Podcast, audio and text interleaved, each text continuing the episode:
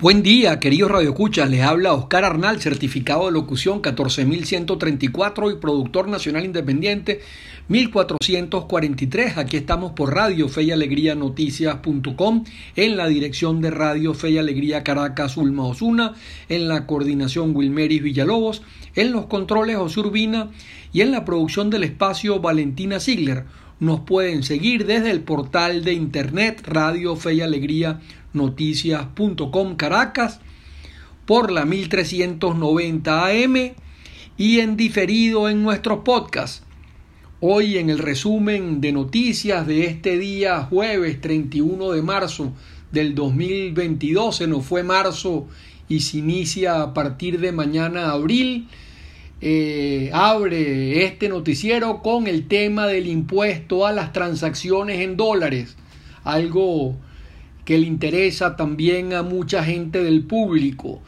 Estas transacciones no aplica el impuesto a pagos con su tarjeta de débito nacional, tampoco al pago móvil, al pago con cuenta en dólares nacional asociada a tarjetas de débito. Estas son las cuentas que abrieron los bancos en dólares, tampoco aplicará los bancos nacionales pago con tarjeta de débito internacional que pase por punto nacional tampoco aplica el impuesto y se aplica a dólares en efectivo, a transacciones vía CELE, a tarjetas que pasen por puntos internacionales en dólares y al PayPal.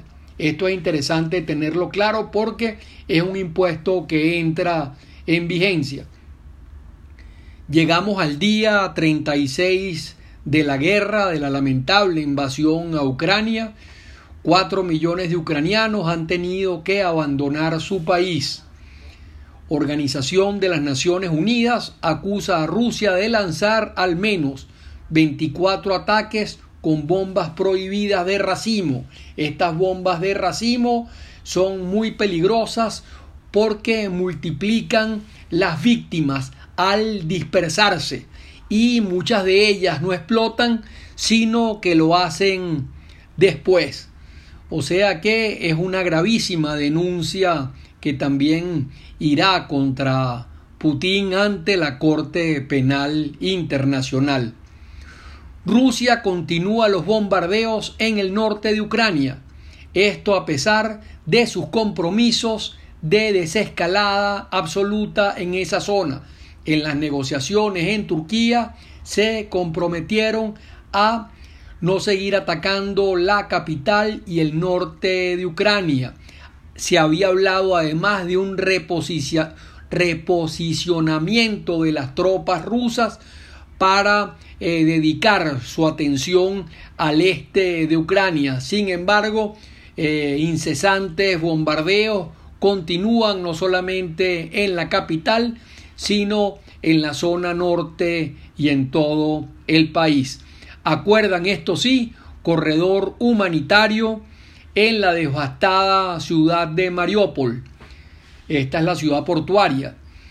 En esa ciudad aún se encuentran unas 160 mil personas atrapadas, cercadas en medio del frío, sin electricidad ni calefacción.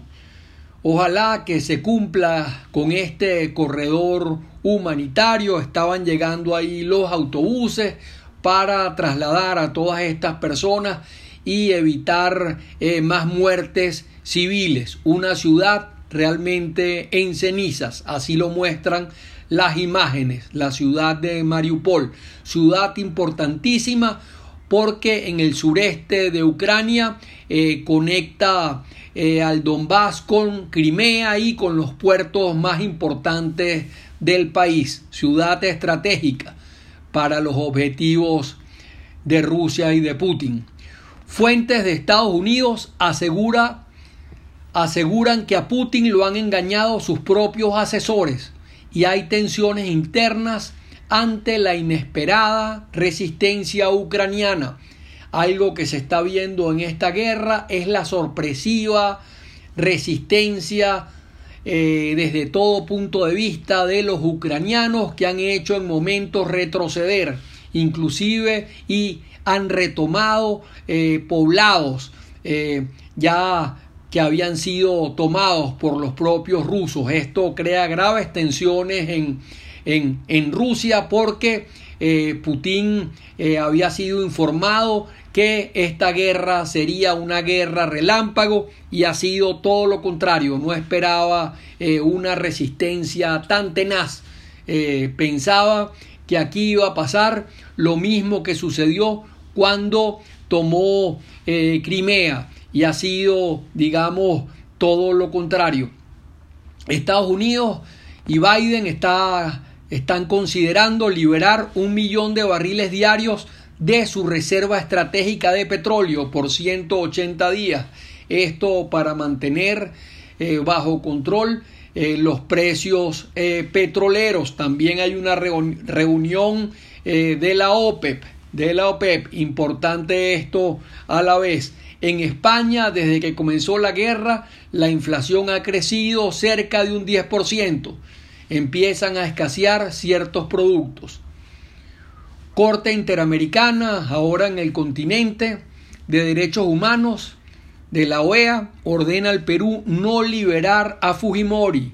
una decisión del Tribunal Supremo peruano dejó en libertad al expresidente Fujimori y ahora eh, como los derechos humanos son imprescriptibles y pueden ser sancionados, eh, digamos, sin importar cuándo, el tema es que la Corte de Derechos Humanos, eh, la Corte Interamericana ha declarado que no se debe, digamos, por graves violaciones a los derechos humanos, dejar en libertad al expresidente Fujimori. Reportan 233 muertes en Venezuela por cortes de luz en hospitales. Eh, falla en la ventilación eléctrica, fallas regulares en los ascensores.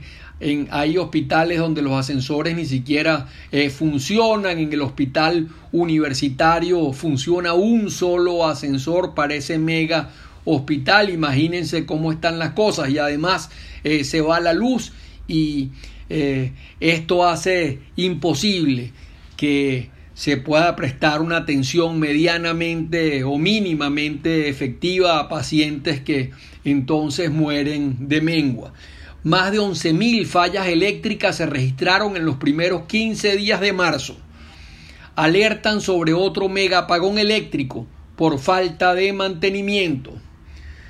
Petrolera rusa intenta transferir, esto está en el Nacional, sus activos venezolanos. No les es seguro mantenerlos en el país producto de las sanciones de la propia Rusia y de Venezuela. Niños y adolescentes son reclutados por el crimen organizado en el país. Esto es una información que trae la ONG SECODAP. Transportistas de Caracas La Guaira exigen aumento de pasaje de 4 a 6 bolívares, o sea, digamos alrededor de, medio dólar más, pero usuarios lo rechazan en las noticias. Maduro mantiene a 239 presos políticos, entre los detenidos se encuentran 225 hombres y 14 mujeres, de los cuales 109 son civiles y la mayoría, 130, son militares. Atención esto.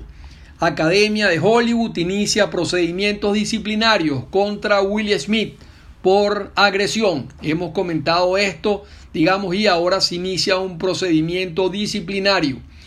Médicos sin fronteras cesan operaciones por COVID en el hospital del Lídice. Cultura Chacao abre la exposición fotográfica Palmeros de siempre. Esto aquí en la sala Cabrujas, donde al lado de la sede justamente de la propia cultura Chacao. El próximo domingo a las 7 pm se presentará en la Concha de Bello Monte en un concierto gratuito la cantante Karina, todos invitados, atención, en la Concha Acústica de Bellomonte. Ha sido, digamos, es el tercer gran evento que se hace este año en la Concha Acústica, evento, digamos, eh, extraordinarios desde todo punto de vista, no solamente por la gratuidad, sino por la organización eficiente. Un 31 de marzo de 1991 se disuelve el Pacto de Varsovia, o sea, un día como hoy de 1991 se disuelve el Pacto de Varsovia. El Pacto de Varsovia fue concebido para enfrentar a la OTAN por la Unión Soviética. O sea que teníamos antes la OTAN y como contraparte de la OTAN aparecía un pacto entre las repúblicas unidas en esa Unión Soviética, o sea, esas repúblicas del Este que organizaron eso que se llamó el Pacto de Varsovia, muy parecido justamente a la OTAN, por la caída del muro de Berlín y el digamos, y, la caída en definitiva de estas repúblicas comunistas y eh, eso se desintegró totalmente y ese equilibrio eh, de alguna manera se perdió. Y hoy estamos viendo esta nueva guerra en Ucrania que pretende reequilibrar el mundo, cosa que evidentemente se logrará si se consigue la paz y condiciones que la garanticen hacia el futuro. La frase de hoy es de un gran norteamericano, de Abraham Lincoln, eh, presidente que murió asesinado eh, de forma eh, lamentable, pero fue un presidente que evitó la, la guerra civil, que paró esa guerra civil, que liberó además a los afroamericanos de la esclavitud. Él dice las personas son tan felices como transforman sus mentes para hacerlo. O sea que la felicidad está en ti, es lo que dice Abraham Lincoln. Les invitamos a leer sobre esto todo lo que ha publicado la psicología positiva y no se aparten de nuestra sintonía que venimos con más.